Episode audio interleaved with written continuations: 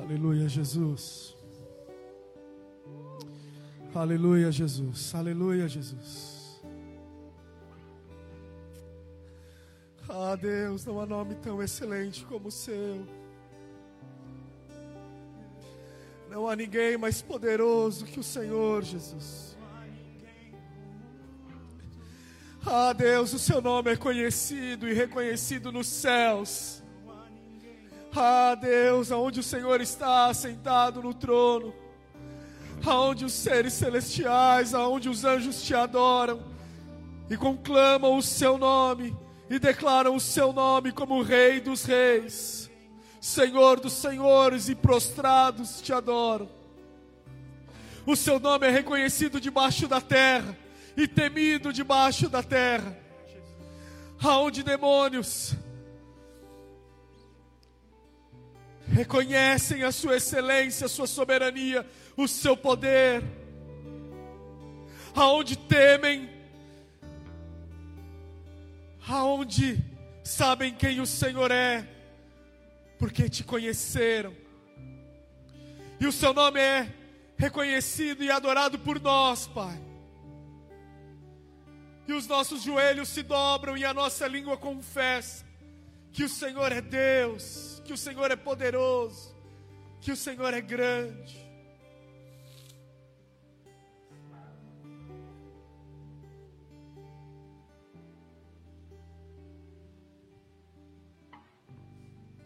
Obrigado, Deus, porque o teu amor para conosco.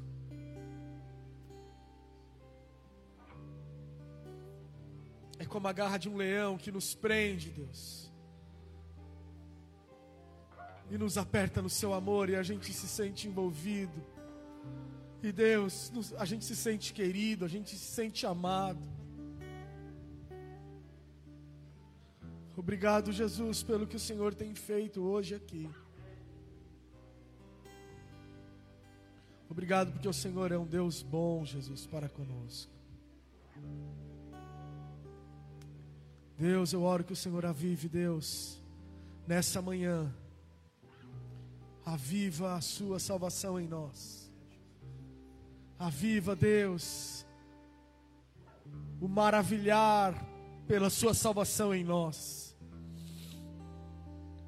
Aviva, Jesus, a percepção do que é a sua salvação, Jesus. Em nome de Jesus. Pode se sentar.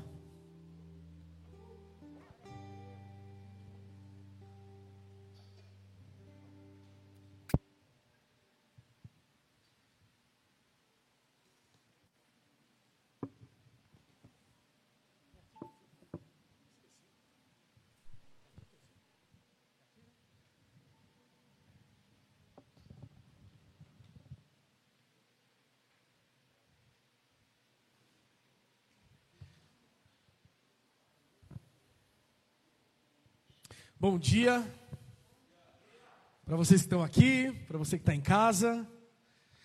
É, a gente vai continuar isso que o Senhor está fazendo aqui no nosso meio. E, cara, Deus trabalha de uma forma muito louca, assim. E só isso que eu vou compartilhar com vocês deveria ser razão para a gente cair de joelho e adorar Ele. Porque a Joana, ela abre o culto hoje, dizendo que ela entendia que o Senhor queria restaurar, reavivar, renovar em nós a maravilha pela salvação, não é? Quem lembra disso? Levanta a mão. Pô, vocês não lembram disso, gente? então vou falar de novo. Quem lembra disso, levanta a mão. Ah, beleza, só para ter vocês aqui comigo. E aí, cara, é sobre isso que eu vou pregar hoje, sabe? É, sobre o Senhor renovando em nós esse maravilhar pela salvação.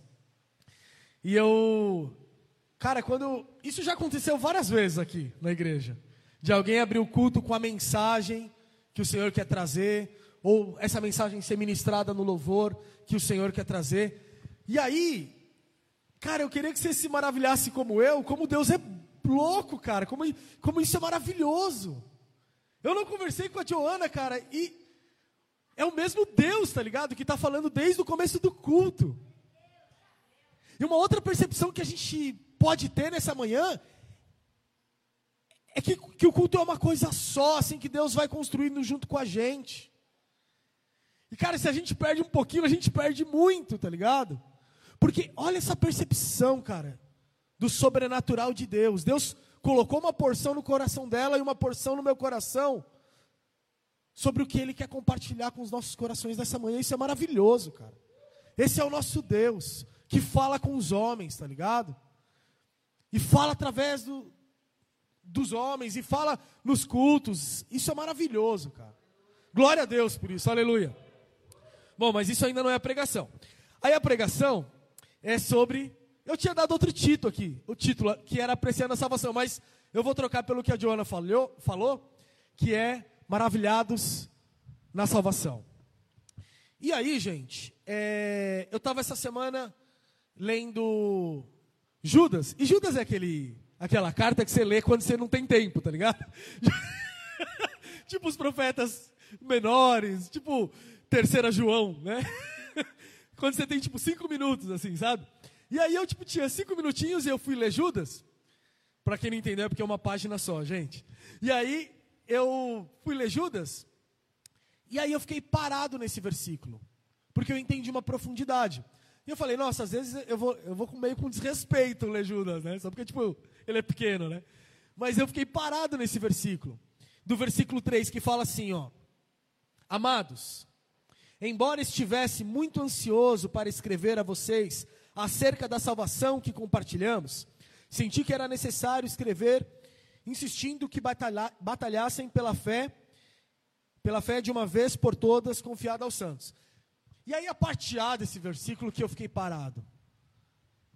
No entusiasmo dele, na expectativa dele, de falar da salvação que a gente compartilha. Eu falei, cara, a salvação é algo para a gente continuar falando. A salvação não é algo que a gente fala para aqueles que não conhecem a Jesus e acabou. Não, a salvação é algo que a gente continua falando sobre. É algo que deve brotar no nosso coração, porque o nosso coração está cheio, isso a gente deve conversar. Por quê? Porque a salvação é a obra, é o milagre, é a ação maior de Jesus Cristo. Jesus Cristo ele curou pessoas, Jesus Cristo ele libertou endemoniados, Jesus Cristo ele ressuscitou mortos, e isso já é de se espantar, cara. Se a gente lê o texto e crê e fica espantado, como que é Jesus Cristo levantar uma pessoa que está paralítica? Como que é Jesus Cristo ressuscitar um morto? Como que é Jesus Cristo libertar uma pessoa que está endemoniada? Se a gente já fica maravilhado com isso, quanto mais deveríamos ficar com a salvação?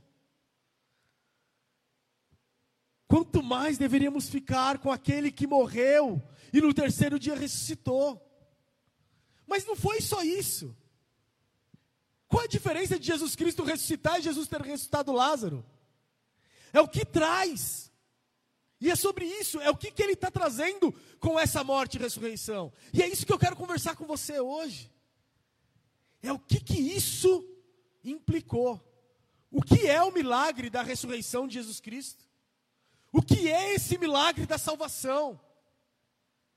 Por que, que a gente deve ficar impressionado com isso? Por que, que a gente deve ficar maravilhado com isso?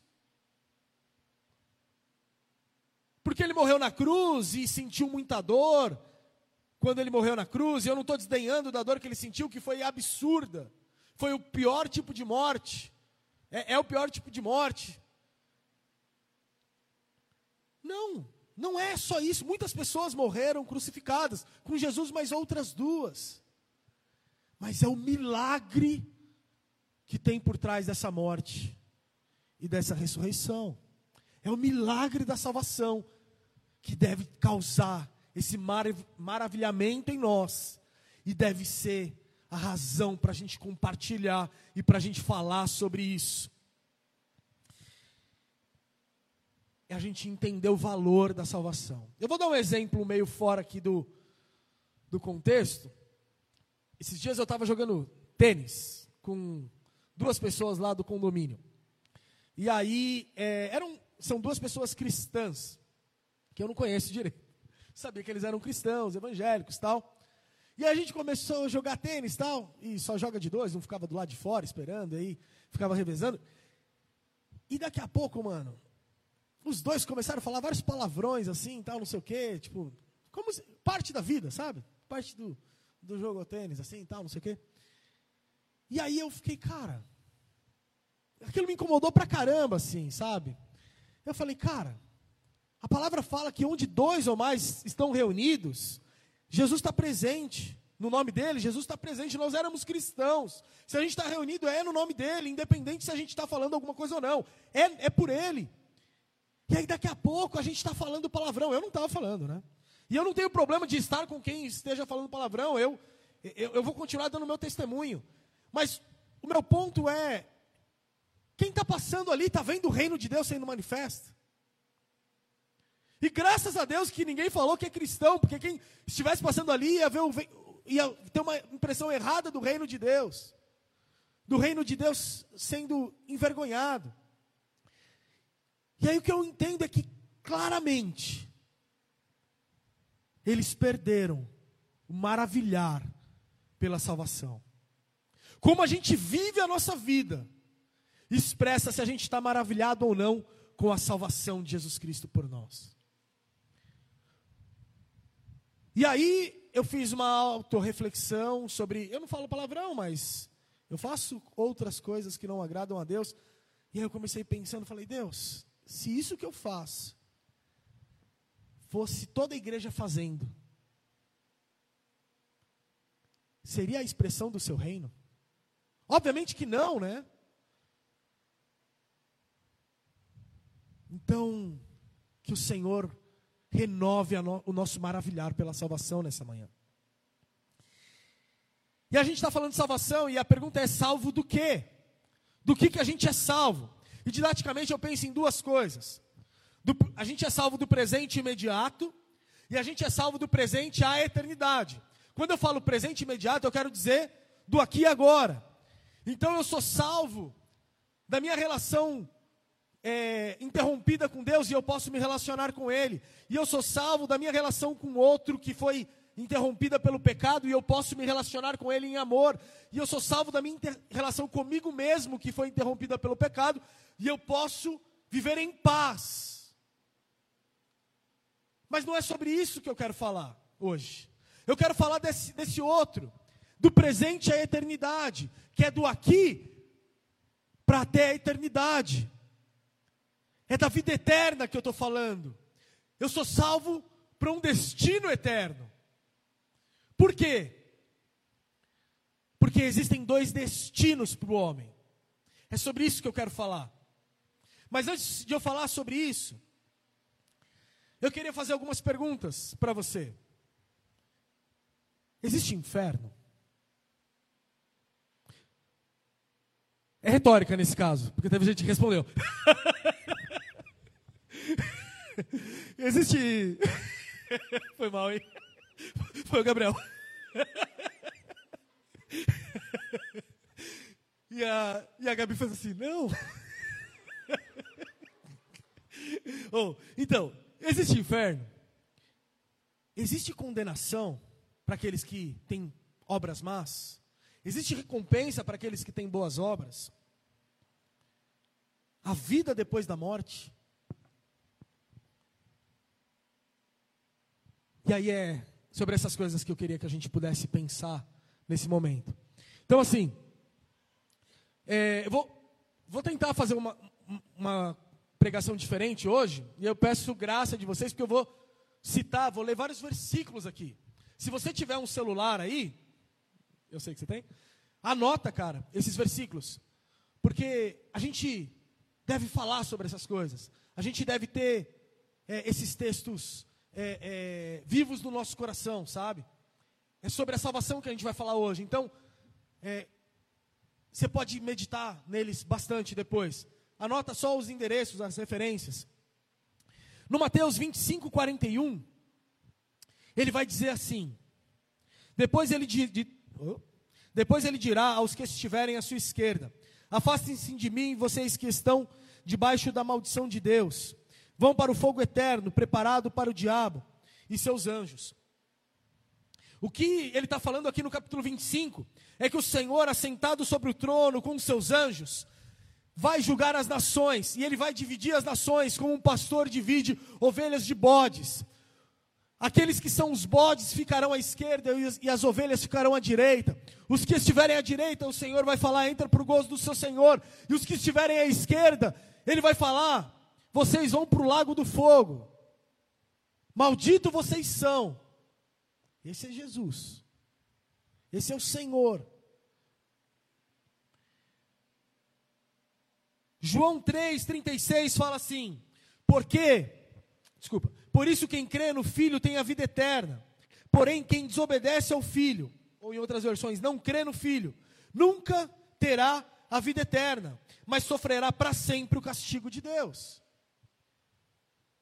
Mais uma vez, ele está falando, no primeiro de uma condenação, aqui ele também está falando de uma condenação, que é o castigo de Deus no Mateus 10, 28, fala assim: Não tenham medo daqueles que matam o corpo, mas não podem matar a alma.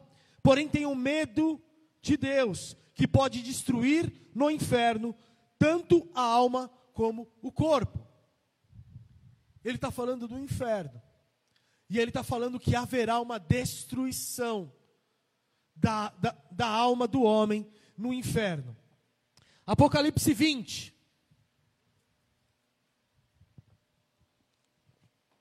No versículo 10 fala assim: E o diabo que os enganava foi lançado no lago de fogo e enxofre, onde está a besta e o falso profeta. Dia e noite serão atormentados para todo sempre. Quanto tempo dura essa condenação? Quanto tempo dura a vida no inferno? Para todo sempre, eternamente.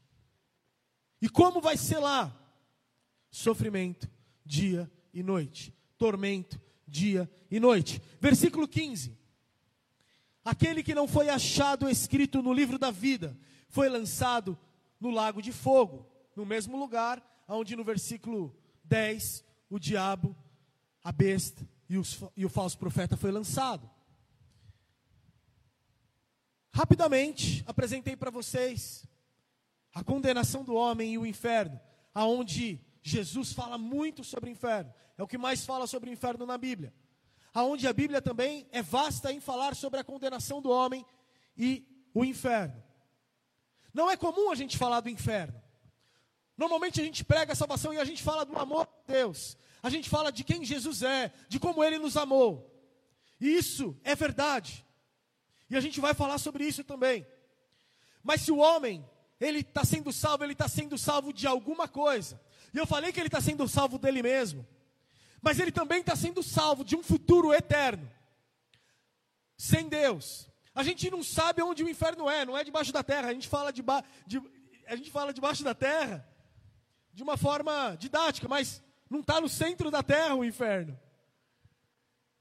Mas a gente sabe que o inferno está no fim da vida daqueles que não creram e viveram com Deus, como a palavra está dizendo. O que eu estou dizendo, gente, é que o inferno ele é real. E ele é condenação para aqueles que não creram em Cristo Jesus como seu Senhor e Salvador. E aí, isso pode causar um certo transtorno na nossa mente. Porque se Deus é amor, como que ele pode condenar o homem? Se o Senhor é bom, se a gente canta que o Senhor é bom, como ele pode condenar o homem a uma eternidade de perdição e distante dele? É... Eu pensei no exemplo meio bobo, mas vou falar ele. Um pai tem quatro filhos.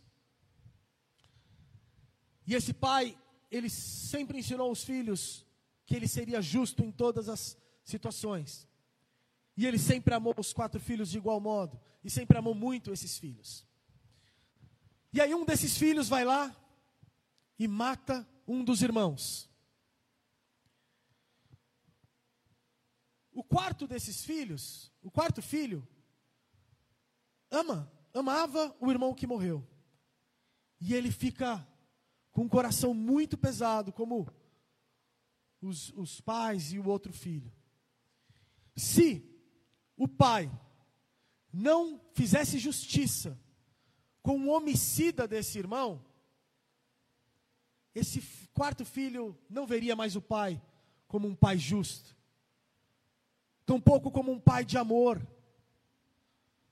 porque ele pensaria: meu pai não amou o meu irmão que morreu suficientemente para trazer justiça para aquele que matou. Então o pai ele fala assim: ó, você vai sofrer a consequência do seu ato e você vai morrer também. Ele fala para o homicida. E aí o primeiro filho, o mais justo, o mais santo, o mais bom, mais bom ficou estranho. Ele chega pro pro pai e fala assim: "Calma aí. Eu quero que ele tenha uma chance de se arrepender do que ele fez. E eu conheço a sua bondade e o seu amor. E eu quero morrer no lugar dele. Então o pai aceita essa troca, porque alguém seria justiça. Se o filho que homicida aceitou o sacrifício do irmão mais velho, ele vai ganhar a vida. Agora, se ele não aceitou o sacrifício e não se arrependeu, ele vai perder a vida. Porque ele vai ser condenado pelo pecado dele. Ok, é um exemplo bobo, mas o ponto que eu quero trazer nessa história é: se o Senhor que é bom e é amoroso, ele não for justo, ele não expressa o amor dele, ele não expressa a bondade dele também. Porque ele tolera a maldade, ele tolera a injustiça, ele tolera os injustos e os maus em relação aos bons e aos justos. Mas o Senhor enviou o seu único filho, que era bom e justo, e sem nenhum pecado para morrer pela humanidade, para que toda a humanidade pudesse ser salva. Queria que você entendesse junto comigo a condição do homem, em quatro versículos. Romanos 6, 23 fala assim: Pois o salário do pecado é a morte, mas o dom gratuito de Deus é a vida eterna. O salário do pecado é a morte, ou seja, aquele que peca, esse morrerá. No capítulo 3, no versículo 23, fala que todos pecaram e foram destituídos da glória de Deus, foram afastados da glória de Deus. Não há mais possibilidade de comunhão entre o homem e Deus agora, porque todos pecaram. Todos são injustos, todos são imperfeitos.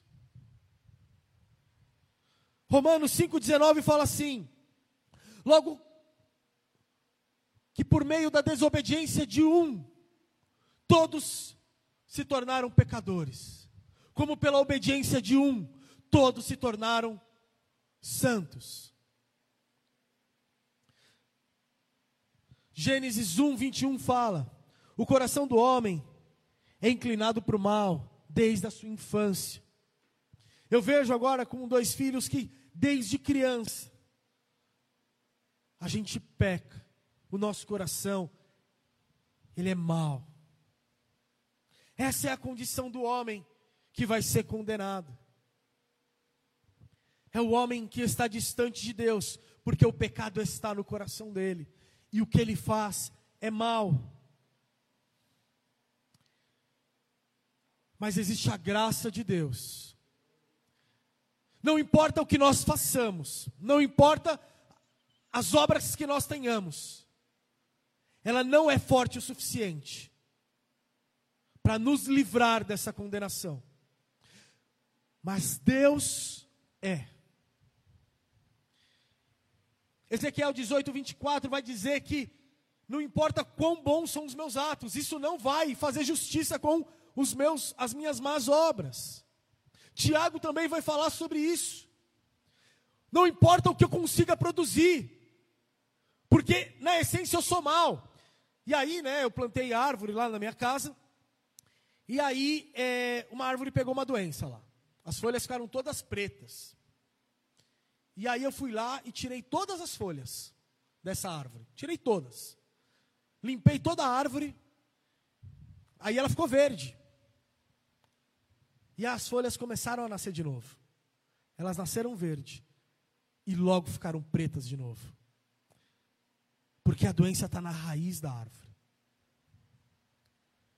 Não adianta eu ter bons atos, não adianta eu ter folhas verdes, se a minha raiz é má. Se um traficante ele dá cesta básica como uma boa ação, muda a essência dele, que é de fazer o mal na comunidade, por uma boa ação que ele está fazendo. A essência do homem é má. O homem ele está enraigado na maldade, que é, a que é a aversão a Deus, que é a rebeldia a Deus. Romanos 3, 12 fala que todos se desviaram e todos se tornaram juntamente inúteis. Não há um sequer que faça o bem. O Senhor ele não está rejeitando as boas obras. A gente vai entender que as boas obras são bem-vindas. Mas se as boas obras elas não estiverem numa boa raiz, elas são más obras. Elas não fazem sentido. Efésios 2, de 8 a 9, vai explicar que a nossa salvação é uma ação de Deus, não é uma ação nossa, não é por meio das nossas obras. A tentativa do homem em se reconectar com Deus é criar religiões, é criar sistemas, é criar ritos, é criar formas. Mas a única forma da gente se reconectar com Deus é em Cristo Jesus. Em João 3,16, que Deus amou o mundo de tal maneira que entregou o seu único filho para que todos que nele crescem não perecessem, mas tivessem a vida eterna. Para toda a humanidade foi dada essa possibilidade de crer no Senhor, como seu único Senhor. Porque ele morreu para que todos que nele crescem não perecessem o que ele pereceu, mas tivessem a vida eterna. Romanos 5,10 vai dizer se quando nós éramos inimigos de Deus, fomos reconciliados com Ele, mediante a morte do seu filho, quanto mais agora, tendo sido reconciliados com eles, seremos salvos pela sua vida. Você está ligado que a gente era pecador, e a gente não tinha relacionamento com Deus, quando Ele nos salvou. Agora, seja sincero com você mesmo, porque a gente leva isso como se fosse normal, porque a gente já ouviu isso muitas vezes. Mas seja sincero com você mesmo. Você entregaria a sua vida por um bandido? Você entregaria sua vida por alguém que é assassino? Que alguém que é mentiroso? Por alguém que é corrupto? Que valor tem sua vida se você entrega por alguém assim? E aí a gente pega o Filho de Deus com maior valor na vida que a gente pode ter e Ele entrega a vida por nós quando nós ainda éramos pecadores, quando nós ainda estávamos nessa condição, quando nós não tínhamos possibilidade alguma de salvação, de conexão com Deus, possibilidade alguma. Ele entrega a sua vida por nós.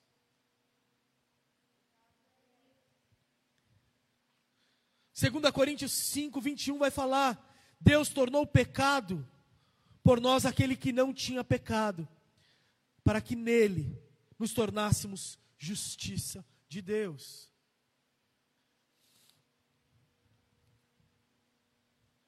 O Pai fez a justiça no Filho dele. O Filho enfrentou a condenação. O Filho enfrentou a morte. Para que nós pudéssemos gozar da vida eterna.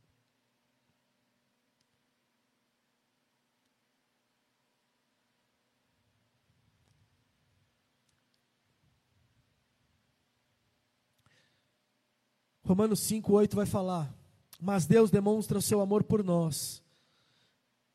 Cristo morreu em nosso favor quando nós ainda éramos pecadores. Isso é como Deus demonstrou o amor dele. Esta é a forma da demonstração suprema de amor de Deus. João 14,6 vai falar: Jesus diz: Eu sou o caminho, a verdade e a vida. Ninguém vem ao Pai senão por mim. Eu sou o caminho, a verdade e a vida. É a única forma de nós não rumarmos para esse destino da condenação, a saber, o inferno. É crer em Jesus Cristo, como Ele sendo o caminho, a verdade e a vida. A única conexão com Deus. E aí eu queria te dizer também que existe um preço por essa salvação. Essa salvação vem para nós gratuitamente, mas ela não foi barata.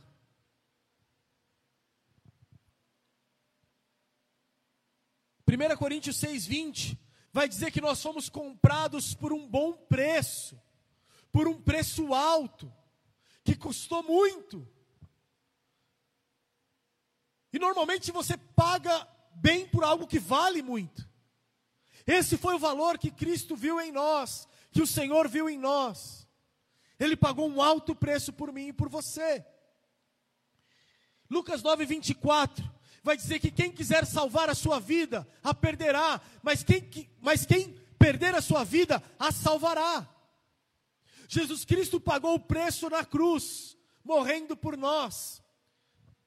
E existe um preço também que nós vamos pagar pela salvação, em aceitá-lo, que é aceitar a vida dele e renunciar a nós e abrir mão da nossa vida. O que ele está dizendo aqui é: se você se apegar nisso que você tem, nessa vida que você tem, você vai morrer, você vai perder. Agora, se você perder a sua vida, você vai ganhar a vida eterna. Cara, você está entendendo que existe uma escolha aqui? Você está entendendo que para a gente acessar a salvação em Cristo e a vida eterna, existe uma escolha?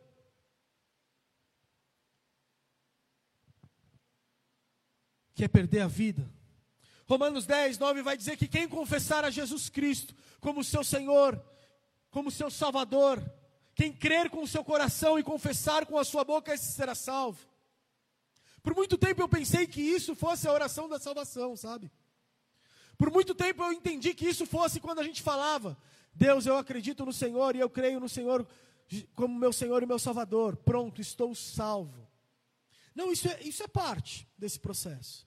Mas não é sobre isso que ele está falando aqui. O cenário que ele está traçando aqui é aquele que creu no seu coração, aquele, aquele que teve o seu coração cheio dessa verdade, aquele que tem no seu coração o brilho pela eternidade, aquele que entendeu a condenação de qual ele foi salvo, Aquele que entendeu que a condenação é um destino real, que o inferno é um destino real, para aqueles que não creem e não seguem a Cristo.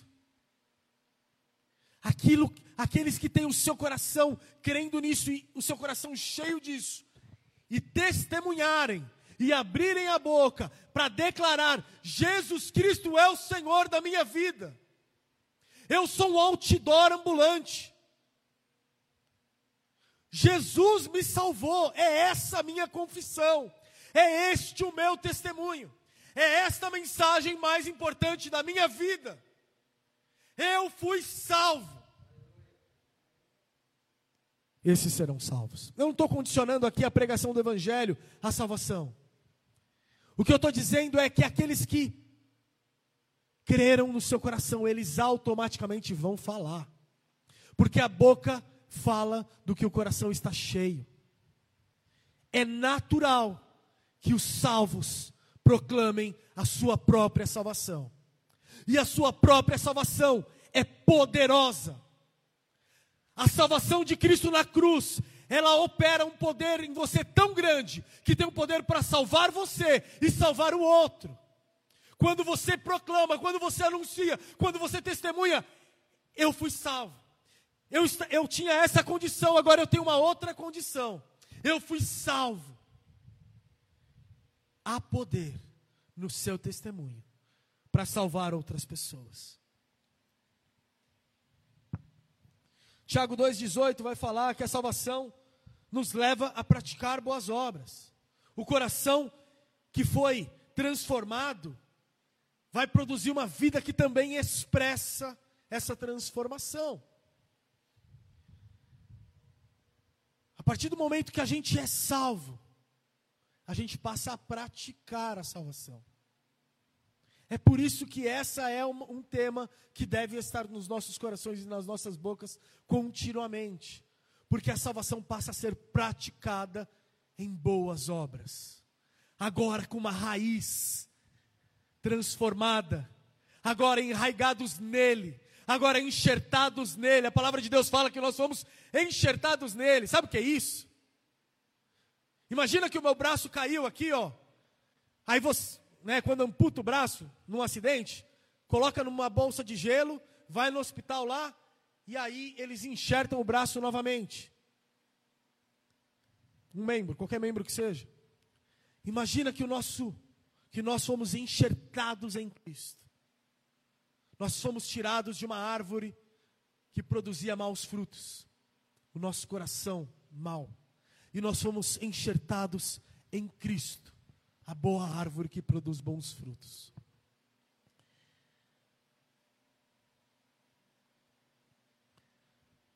E isso é graça. Isso é a bondade de Deus.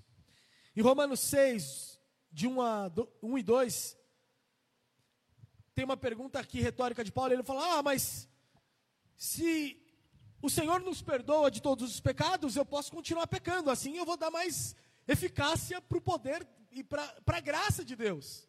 Ele vai me perdoar mais. Ele fala: É lógico que não. Porque aqueles que creram, aqueles que reconheceram, tiveram seu coração transformado. E o pecado causa angústia, algeriza, da mesma forma que causa em Deus. O pecado agora te ofende, você não quer ter mais nada a ver com ele. No versículo 18 desse mesmo capítulo 6 de Romanos, vai dizer que nós fomos libertos do pecado que agora o pecado não causa mais escravidão em nós, nós somos libertos.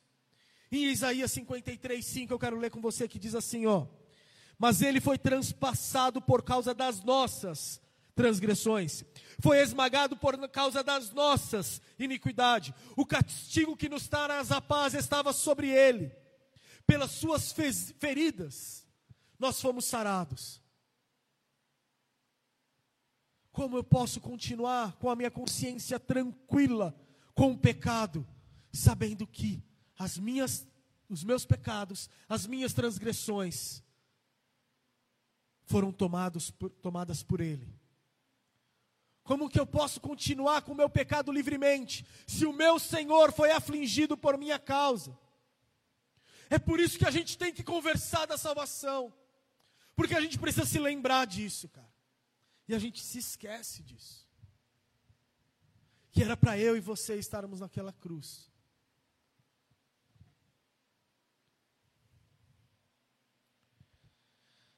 O arrependimento, ele é o ingresso para a salvação.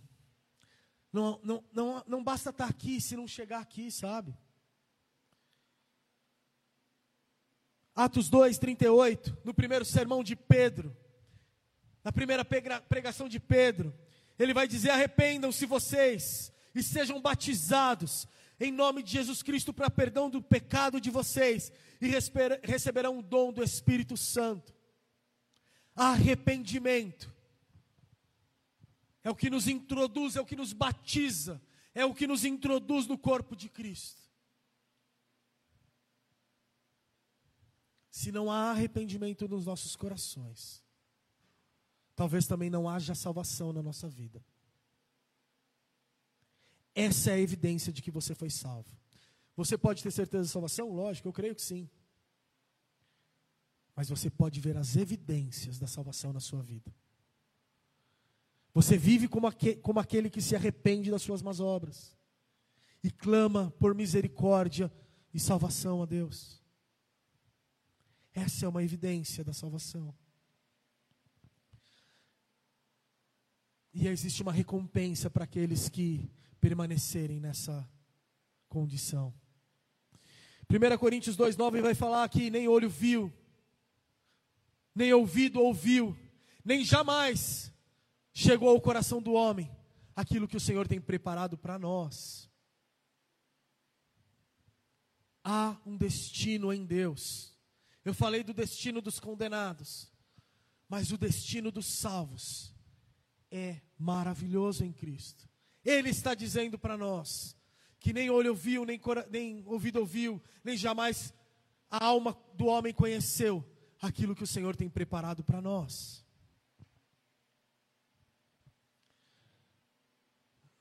E é assim que eu concluo essa mensagem. Cara, Zaqueu, a mulher do fluxo de sangue, o Zaqueu que subiu na árvore para ver Jesus, a mulher do fluxo de sangue que enfrentou a multidão para tocar em Jesus, o Nicodemos que foi de noite para ver Jesus, o, aquele paralítico que entrou carregado pelos amigos no teto para ver Jesus, eles fizeram essas coisas estranhas. Pedro, que andou sobre as águas para ver Jesus, eles fizeram essas coisas atípicas, estranhas, porque eles foram forçados a saírem da, da zona de conforto deles, porque eles enxergaram em Cristo salvação. E eu queria te, nessa manhã, de te encorajar a você sair da sua zona de conforto para ver Jesus para enxergar a salvação e para ser maravilhado pela salvação em Cristo Jesus. Amém? Feche seus olhos.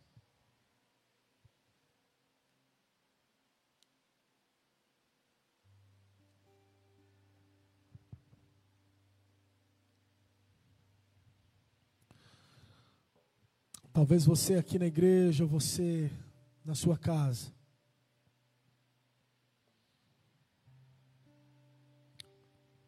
nunca tenha confessado Jesus Cristo como seu Senhor e o seu Salvador. Talvez você nunca pensou na existência da condenação e do inferno. Talvez você nunca pensou que Jesus Cristo veio te salvar para uma vida eterna. Talvez você tenha esquecido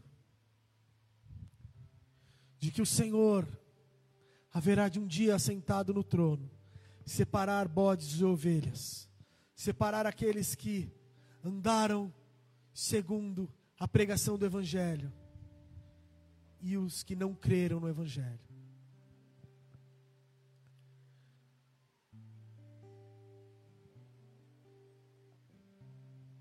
Talvez você tenha se distanciado dos caminhos de Jesus, ainda que você frequente essa igreja.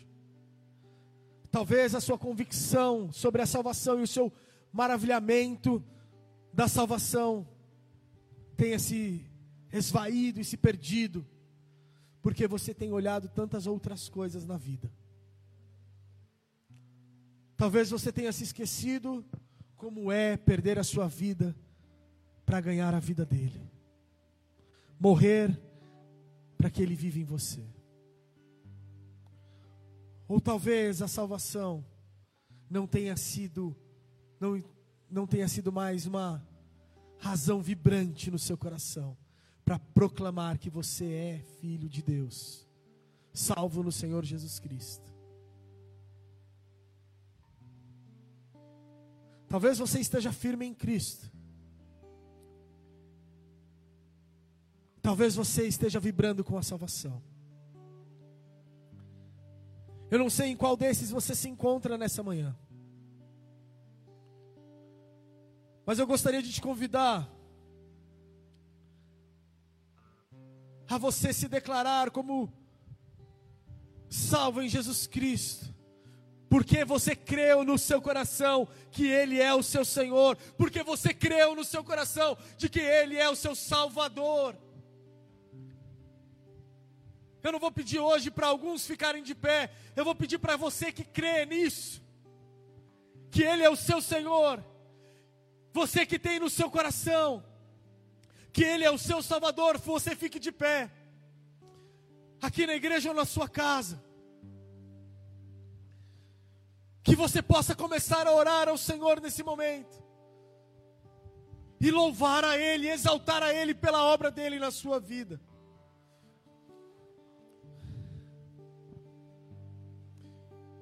Que você possa declarar a sua gratidão pela salvação em Cristo Jesus. Porque você pode viver nele porque você pode viver para a glória dele.